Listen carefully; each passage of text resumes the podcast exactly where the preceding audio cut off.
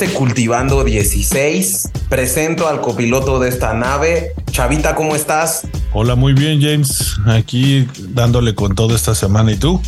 Bien, también. Estuvimos ahí con una pausa debido a cuestiones personales, pero ya estamos regresando con todo, ¿no, Chavita? Sí, definitivamente tenemos nuevos temas que ofrecerles y creo que en estas semanas les va a gustar mucho todos nuestros nuevos contenidos. En este día y en este episodio traemos tres capítulos bien interesantes, ¿no? Eh, el primero es un capítulo de políticas públicas y vamos a ver el caso de un país que se manejó como una startup y ha sido un ejemplo en Europa de políticas públicas bien desarrolladas. Eh, quédense para saber qué país es y, el análisis que hicimos. Eh, el otro tema es un artista que a mí personalmente me encanta, que creo que también a Chavita compartimos ese gusto musical por ese artista.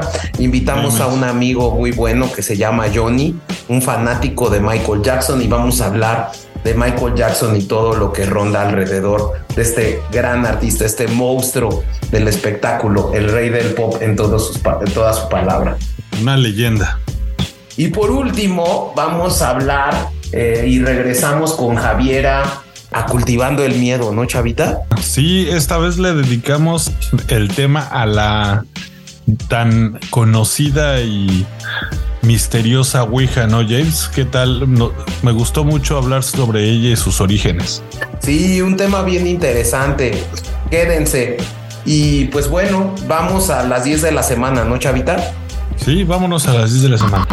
Estas son las 10 de la semana. 1. Dilbert, el cómic satírico de Scott Adams, fue retirado de los principales periódicos de los Estados Unidos tras comentarios racistas de su creador. 2. La teoría de la fuga de laboratorio gana fuerza. Una evaluación del Departamento de Energía de los Estados Unidos reveló que el COVID sí pudo proceder de una fuga de laboratorio en China.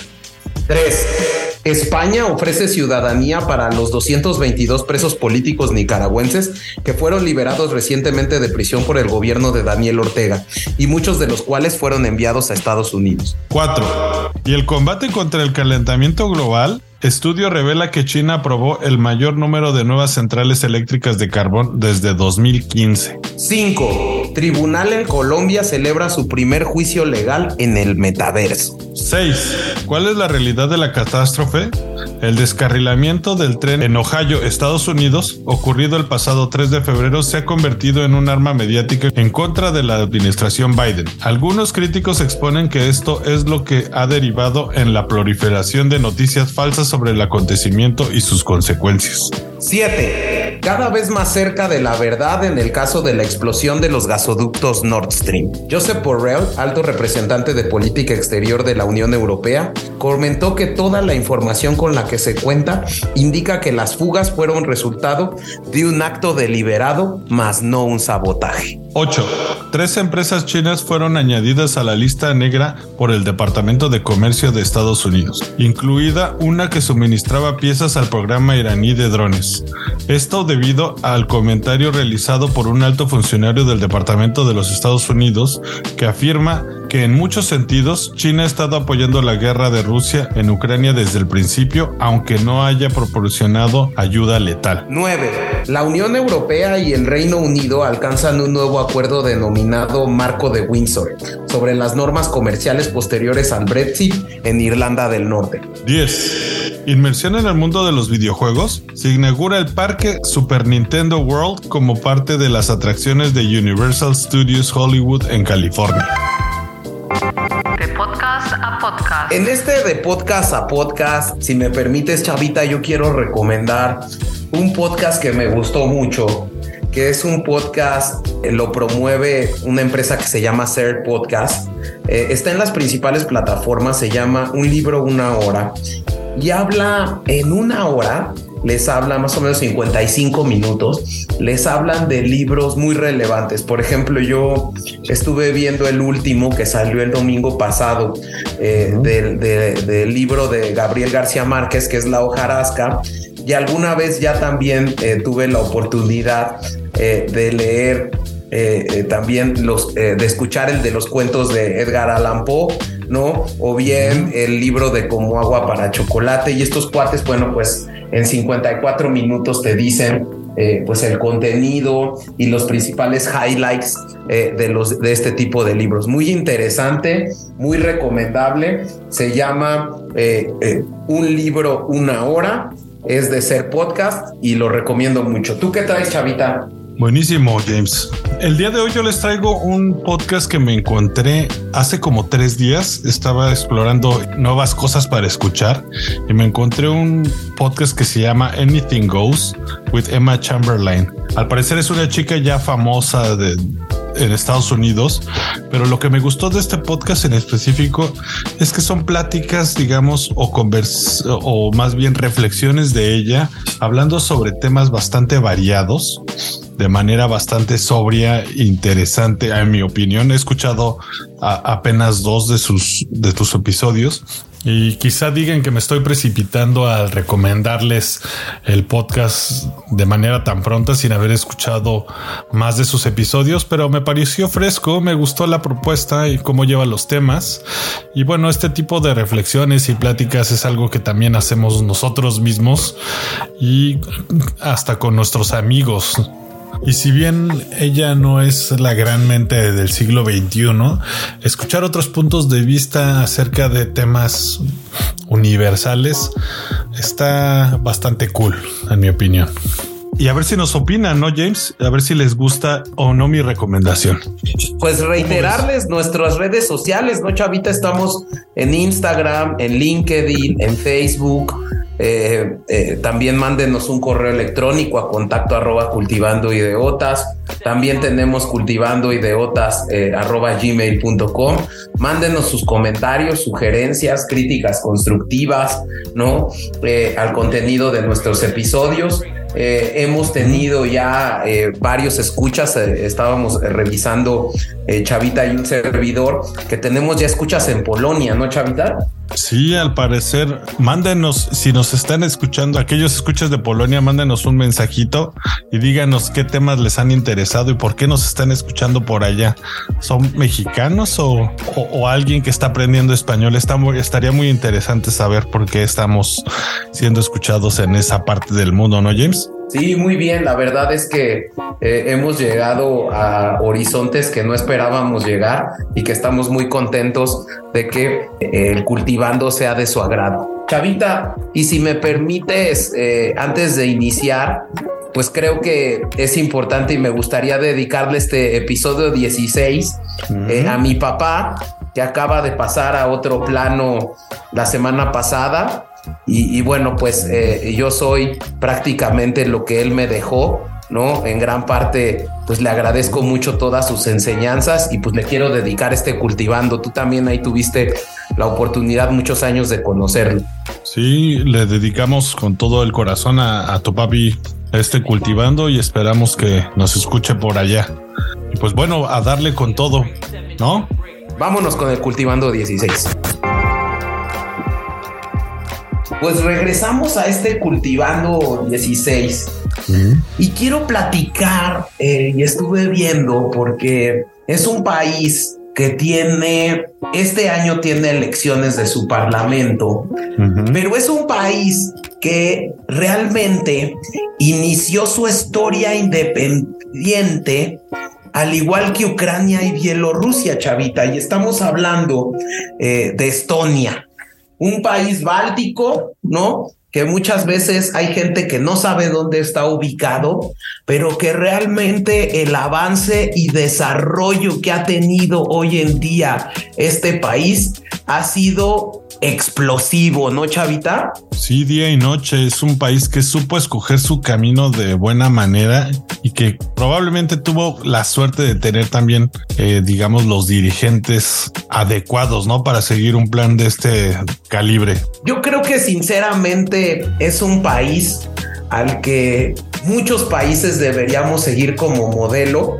¿Por qué? Porque dedicaron importantes puntos en el desarrollo de su sistema educativo, de su sistema fiscal, de su sistema electoral E incluso yo les podría decir que todo se reduce a una palabra a la que han enfocado todas sus baterías y es al impulso y desarrollo de la tecnología, chavita. Y definitivamente le dedicaron todo a las tecnologías, a, empatarse en, aquella materia que es la, la, computación y el Internet, en el cual era una materia en crecimiento en los años noventas y dijeron, si todos andan en pañales por acá, ¿por qué nosotros no podemos crecer con los grandes, no?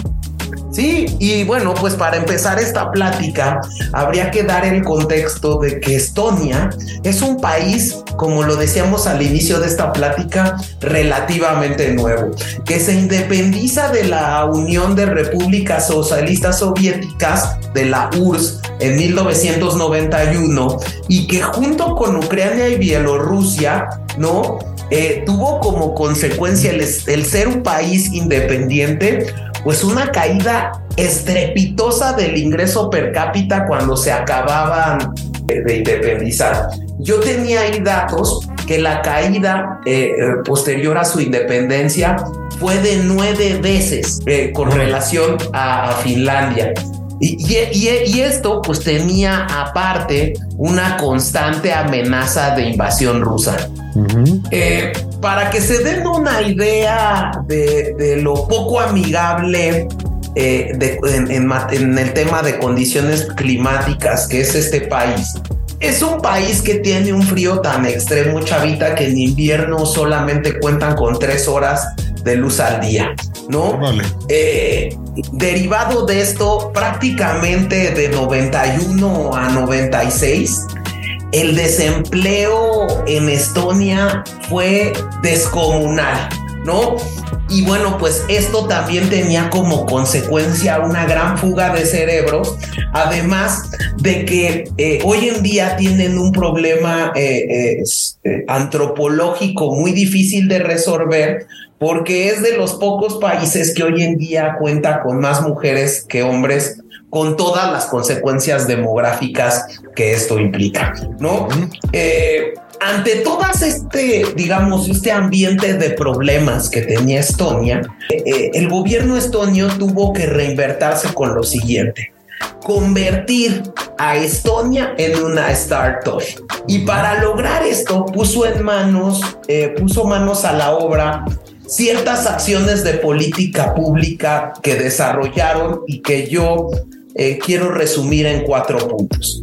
Eh, lo primero es que eh, crean esta llamada eh, sistema de administración gubernamental minimalista y que me encantó decir que es minimalista y que incluso su propia bandera representa este minimalismo, porque incluso su bandera significa, y si la pueden ustedes googlear, la bandera es de tres franjas horizontales. La primera franja es azul cielo, la siguiente franja es negra y la tercera franja es blanca.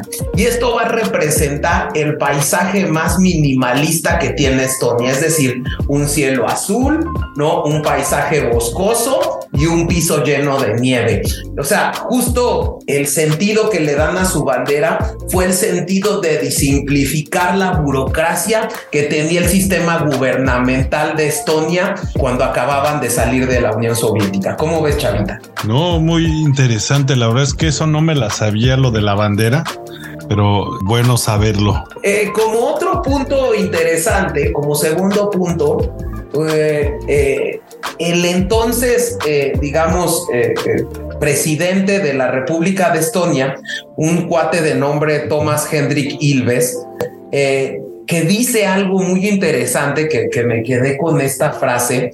Dice, algo que ha marcado mi forma de pensar respecto a Estonia es la idea de que deberíamos tener a nuestros jóvenes trabajando con computadoras. Entonces, el segundo punto de política pública que implementa Estonia es que en las escuelas de Estonia era indispensable que los niños tuvieran conocimientos básicos de informática y de programación. Eh, otra cuestión importantísima que, derivó de esto es que en 1994 se estableció una tarifa plana en materia de impuestos, además de apostar por un sistema fiscal competitivo que atraiga inversión. Eh, le llaman hoy en día el todo 20. Todo es 20. 20 de ISR, 20 de IVA y 20 de impuesto a las empresas. Y como último punto, y ya lo vamos a desarrollar más adelante, invertir en lo último en tecnología en diversas materias. Ejemplos, la residencia electrónica, el sistema de identificación de electrónica o llamado DNI, la declaración de impuestos y pago de impuestos en línea y educar a los ciudadanos en el uso de estas nuevas tecnologías. Interesante, ¿no, Chavita? Sí, la verdad es que me, me gusta mucho esto de las cosas a tu población porque pues reduces mucho tiempo y costos también de, de, las personas. Aprenden rápido a utilizar un sistema de contabilidad y hasta te quitas muchas trabas, ¿no? Para que te des cuenta cómo este país comprendió la importancia del desarrollo tecnológico. Uh -huh. En el año 2000, el Parlamento estonio declaró el acceso al Internet como un derecho humano fundamental. Y creo que este es el parteaguas para la explosión tecnológica que estuvo este país. Porque gracias a esta declaración permite eh, enfocar sus baterías en la creación de infraestructura física y digital. Y es por ello que en 2002 se implementa la llamada tarjeta de identificación nacional o el DNI electrónico. Y este DNI electrónico es un mecanismo de identificación que va a formar parte de la base de la infraestructura del gobierno electrónico que generó una reducción significativa de trámites burocráticos. Hoy en día, nada más para que eh, eh, tengan una idea, más del 90% de la población en edad de votar posee una DNI que va a incluir una firma digital que permite al ciudadano poder plasmar su firma en transacciones electrónicas para proporcionar prueba de autenticidad. O sea, se acabó el tema, chavita, de que lleves tu acta cinco veces para hacer un trámite en el gobierno. Esta DNI electrónica te permite que el gobierno ya tenga en el sistema la carga de tu información para identificarte. Está increíble, ¿no? Sí, no, solamente necesitas subir una vez tu información y no hay por qué tenga que volvértela a pedir, ¿no, James? Eso a mí se me hace muy bueno. Para que tengamos una idea de la revolución de este mecanismo que es la DNI, hoy en día la gente en Estonia lo utiliza para pagar impuestos, para pedir citas médicas o incluso para votar chavita. Buenísimo. Eh, otro punto importante y que creo que eh, fue un hito interesante es que en 2005 Estonia fue el primer país en el mundo en organizar elecciones con voto electrónico. ¿Cómo ves, Chavita? Igual yo he escuchado que este país justo le está tirando demasiado a este tipo de, de tecnologías y igualmente a si tú quieres invertir en Estonia ni siquiera necesitas estar físicamente para crear una empresa en ese país, ¿no, James? Exacto, pero no te me adelantes, chavita. Estos cuatro eh, puntos que te dije uh -huh. empezaron a tener resultados en 2003. Eh, y esta primera generación de estudiantes que tenían conocimientos de programación e informática tienen su principal exponente en 2003. Y son cinco letras, chavita. Skype. Órale. De hecho, eh, el, el, cuate que ya les había comentado, Thomas Hendrik Ilves, que fue presidente de Estonia de 2006 a 2016, Incluso llegó a declarar lo siguiente. No muchos saben dónde está Estonia, pero todos conocen Skype. Así que ahora digo que soy el presidente del país donde está Skype. Buenísima introducción, ¿no? Y, y, también cabe señalar que no todo es miel sobre hojuelas en esta historia de Estonia, chavita. Eh, este esfuerzo de digitalización de la burocracia tuvo un pequeño matiz en 2007, ya que gracias a ese esfuerzo que hizo Estonia, ¿no? Es lo que permite a Rusia organizar el primer ciberataque hacia un estado y fue en contra de Estonia. Eh, realmente la afectación que se tuvo en este país durante esos días del ciberataque fue muy grave, eh, a nivel que muchos hospitales incluso dejaron de funcionar y Estonia prácticamente se quedó colapsada y sin gobierno. Eh, a partir de ese entonces, la OTAN eh, puso su centro de protección contra ciberataques en Tallinn, que es la capital de Estonia.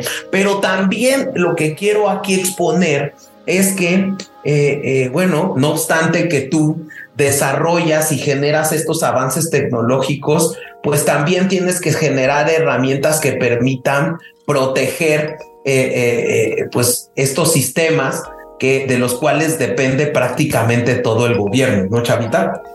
Y definitivamente estás, el centralizar algo y hacerlo práctico también te vulnera mucho, ¿no? Y como les decía en esta parte donde no todo es bien sobre hojuelas, el 2009 a Estonia le pega muy fuerte la crisis financiera mundial.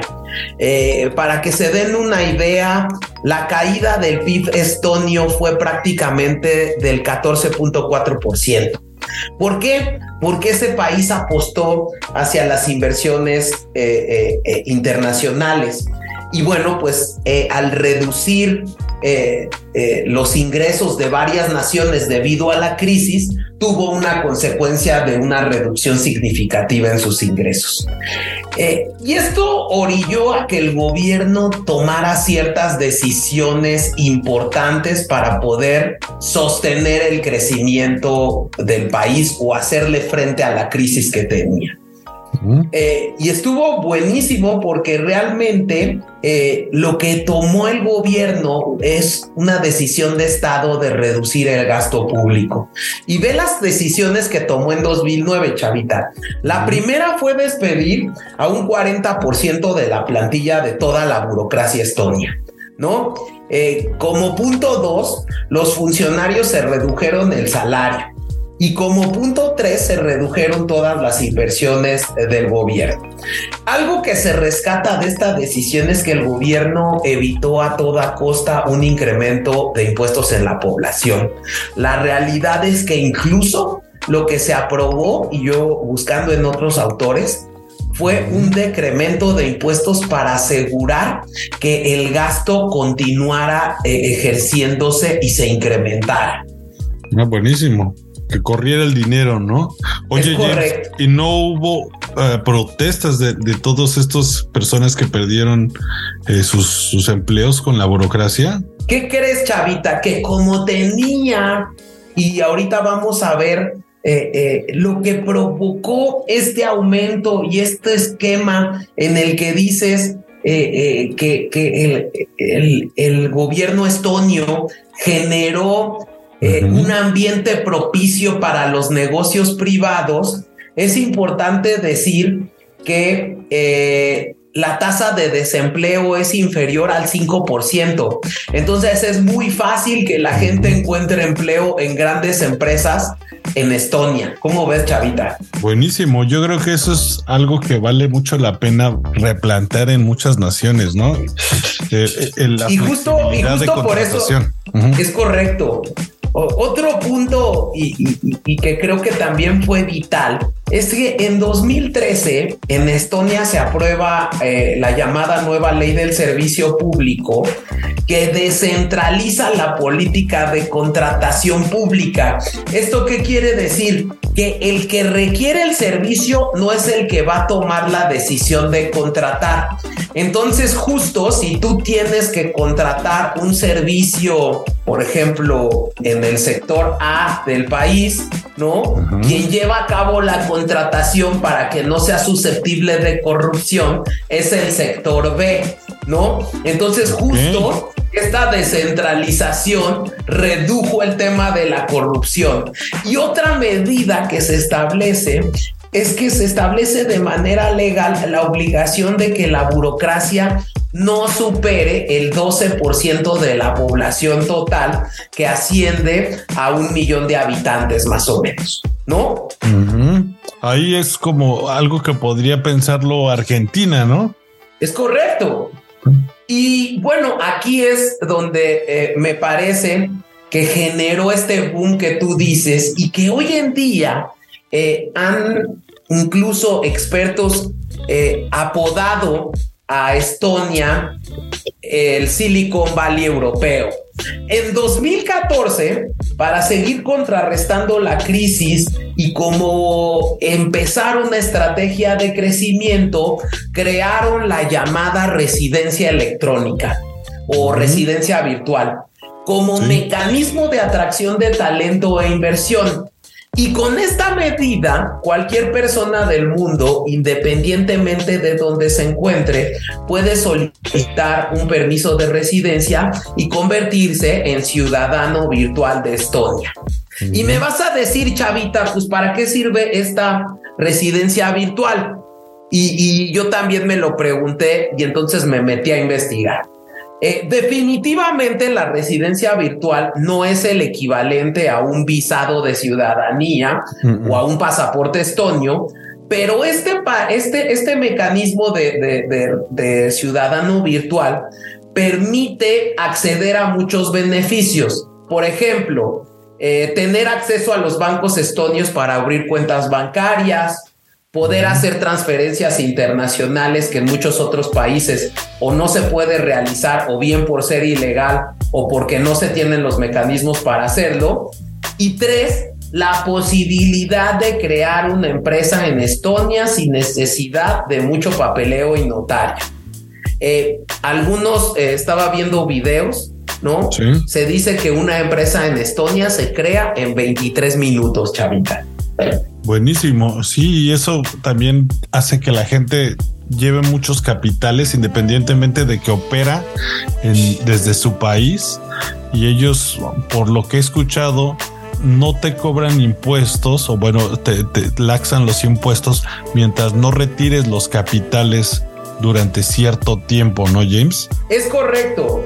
Eh, hoy en día ese es el esquema impositivo tan benéfico que tiene Estonia ¿no? Que eh, las empresas pueden seguir generando mientras se encuentren en Estonia, ¿no? Y si salen es cuando se cobra el impuesto a la utilidad, pero mientras tanto no se te cobra impuesto y eso genera el punto de, una seguridad jurídica.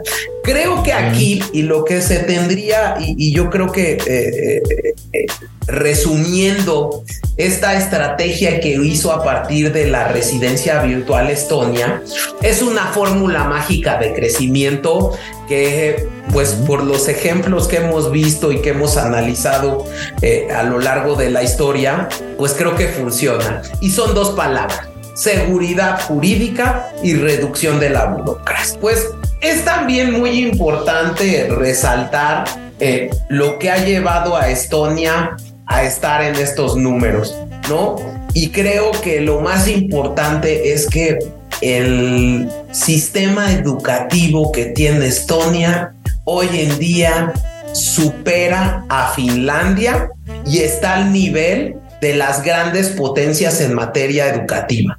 Pues es que le tiran al futuro, ¿no, James? Definitivamente planear siempre eh, y pensar por periodos, yo creo que es una clave del crecimiento, ¿no? Y algo que me pareció interesante del sistema educativo, Chavita, es que yo leía que el sistema educativo no se subordina a intereses políticos, sino a las necesidades de capital humano que tiene el mundo moderno. Esto a nivel empresa o emprendimiento. Y es muy claro y creo que esto permite un avance, el generar eh, sistemas de educación eh, imparciales. ¿Qué quiere decir esto?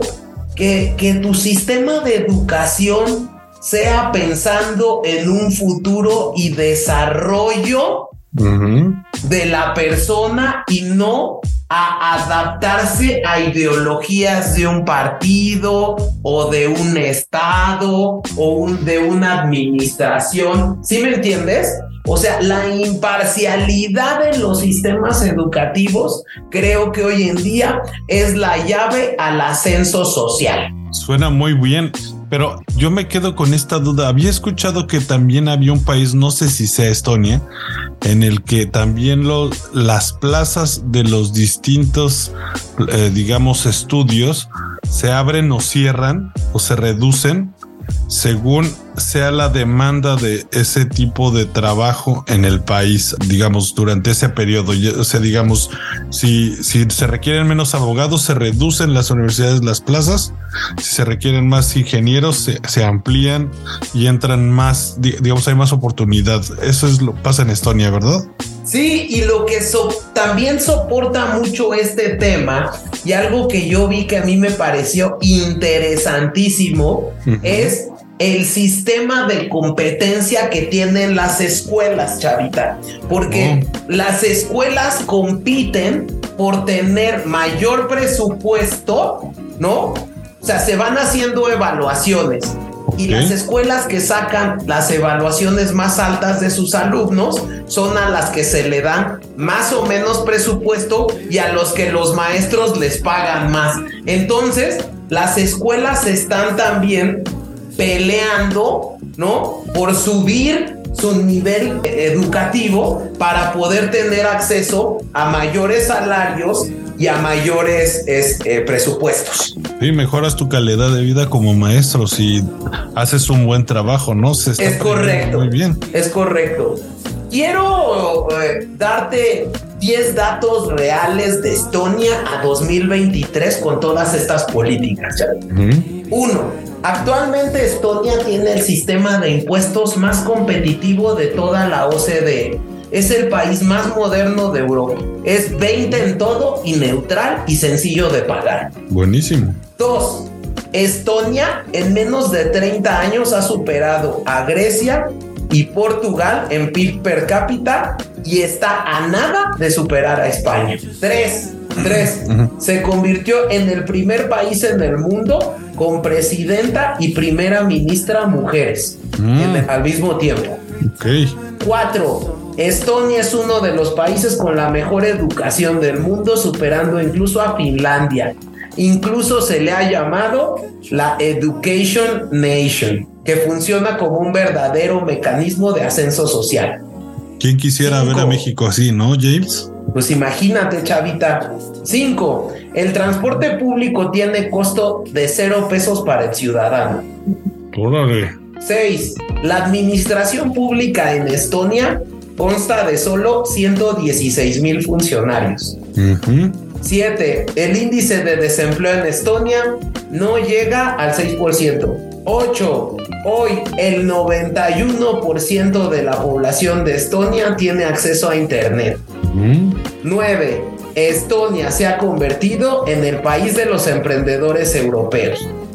Cada año se crean más de 20 empresas por cada mil habitantes. Esto representa seis veces más que, el índice promedio de la Unión Europea, chavita. 10. Al día de hoy, más de 72 mil personas han accedido al programa de residencia electrónica, el cual ha servido de inspiración para otros países. Hoy en día países como Portugal, Lituania, e incluso Dubai están trabajando en proyectos similares de residencia electrónica para atraer inversión.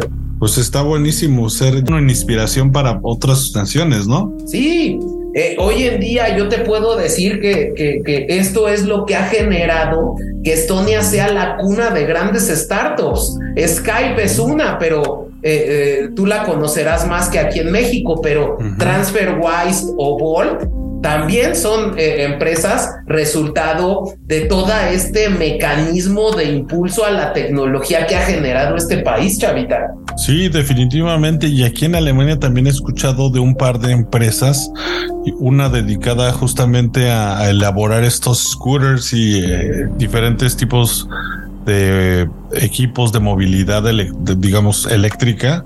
Y todas esas empresas, aunque operan en Alemania, me han dicho que están dadas de alta en Estonia justamente. Pues es que te da todas las, digamos, todas las de ganar, ¿no? Te hace reinvertir tu, tu dinero para no sacarlo del país, pero además pues pagas menos impuestos, ¿no? Sí, hoy en día la verdad eso es lo que tiene Estonia eh, como parte incluso de la Unión Europea. Este impulso que le dio Estonia eh, a la, al, desarrollo de tecnologías, a la introducción completa de políticas anticorrupción, ¿no? El desarrollo eh, de esquemas para brindar seguridad jurídica y reducción a la burocracia ha sido un claro detonante de crecimiento, ¿no, Chavita? Sí, definitivamente. Yo creo que transparentar las cosas hace pues hace avanzar una nación mucho más rápido. Obviamente, obviamente Estonia tiene áreas de oportunidad todavía, ¿no? O sea, no podemos hablar que es la nación eh, eh, eh, modelo, tiene algunas áreas de oportunidad que he leído como son, pues que hoy en día le falta esta integración de las minorías rusas y que la brecha salarial entre géneros sigue siendo muy grande. Y son cosas en las que eh, el gobierno estonio está trabajando, ¿no? Y que vamos a ver en el cultivando cómo le dan cumplimiento. Pero mientras tanto, pues Chavita, eh, creo que hay políticas públicas que serían importantes rescatar en algunos países latinoamericanos o europeos o incluso eh, en algunos estados de la Unión Americana. Sí, ahí sería preguntarnos cómo, eh, ¿cómo podría un país como México, como Argentina, como España quizá aproximarse a, un modelo como este? ¿Tú, tú, tú crees que sea posible, James? ¿Tú cómo lo abordarías? Mira, yo creo que el problema es que todo mundo quiera eliminar los negocios que se gestan alrededor del gobierno. Eh, el sacarte eh, de la camisa del servidor público que tú que eres realmente un servidor público y que no vas a usar el poder en tu beneficio. Y creo que no muchos servidores públicos hoy en día tienen ese pensamiento claro. Eh, el servicio público tiene que ser un servicio al público. ¿Sí me entiendes, Chavita? Sí, tiene que ser más de vocación, en mi opinión, ¿no? Es gente que realmente tiene ese, digamos, ímpetu, nuevamente repitiéndonos, el servir a, los demás más que de generar dinero. No creo que para generar dinero, pues por eso están las empresas y por eso existe el modelo de empresa y el modelo de gobierno. ¿no? Y, que también es algo que, ligado a los otros temas que hemos tocado en el cultivando, el blockchain viene a ayudar. Creo que esquemas de blockchain en contrataciones públicas en países de Latinoamérica serían vitales para evitar eh, temas de corrupción como el caso de Odebrecht o los grandes negocios que han hecho los, los, los Kirchner, ¿no? Oye, James, y tú que has estado más envuelto en eso, en temas fiscales, ¿tú qué opinas de la... o fue un avance similar lo que quiso hacer México con la factura digital?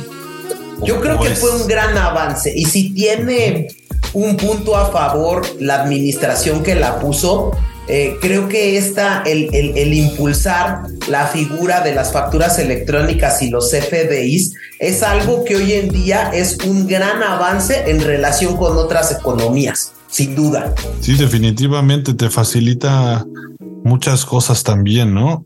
Yo creo que no lo hemos sabido acabar de, de, aterrizar en México. Pero bueno, Chavita, no sé si tengas algo más que añadir eh, eh, yo la verdad es que creo que Estonia es un ejemplo, es algo que debió haber hecho Ucrania en su momento y que estando y colocando a dos naciones que nacieron en el mismo momento, pues cómo ha sido, y yo creo que eh, esto podría ser una plática de un siguiente cultivando, el cómo estaba Ucrania antes de la guerra, ¿no? Sí, definitivamente, porque dicen que estaba llena de corrupción justamente. Es correcto. Entonces, eh, precisamente por eso, primero tocamos Estonia para luego continuar con Ucrania. Y el Ucrania previo a esta guerra que eh, está eh, librando contra Rusia. Pero Chavita, no sé si pues nos propongas la siguiente rola para seguir con la siguiente sección. Pues ya que estamos con cosas de innovación, más bien me iría con un disco nuevecito todavía casi sacado del empaque, digamos, al espacio digital. Es el nuevo disco de Gorilas, James. no sé si está buenísimo, chavita. Buenísimo. Yo los dejo con el primer tema que justo lo hacen con un artista que se llama Thundercat. Te voy a decir, a mí me gustó mucho, pero aunque te voy a decir que muchos han criticado negativamente este disco, ¿eh? He escuchado un poco que, hay gente que, que tiene sus, sus, digamos, sus comentarios, pero en mi opinión está buenísimo. Yo me voy a quedar con la, lo musical, fuera del con quién hizo colaboraciones. Y pues creo que la idea es disfrutar. La música es para disfrutar, ¿no, mi James? La música es para disfrutar. ¿Y cuál te vas a poner del nuevo disco de Gorilas, chavita? Justo la, canción que le da el nombre al, al disco se llama Cracker Island. Y pues bueno, los dejamos con esta rola y pues nos vamos con la segunda sección, ¿no, James? Nos vamos con la segunda sección. Gracias. Regresamos.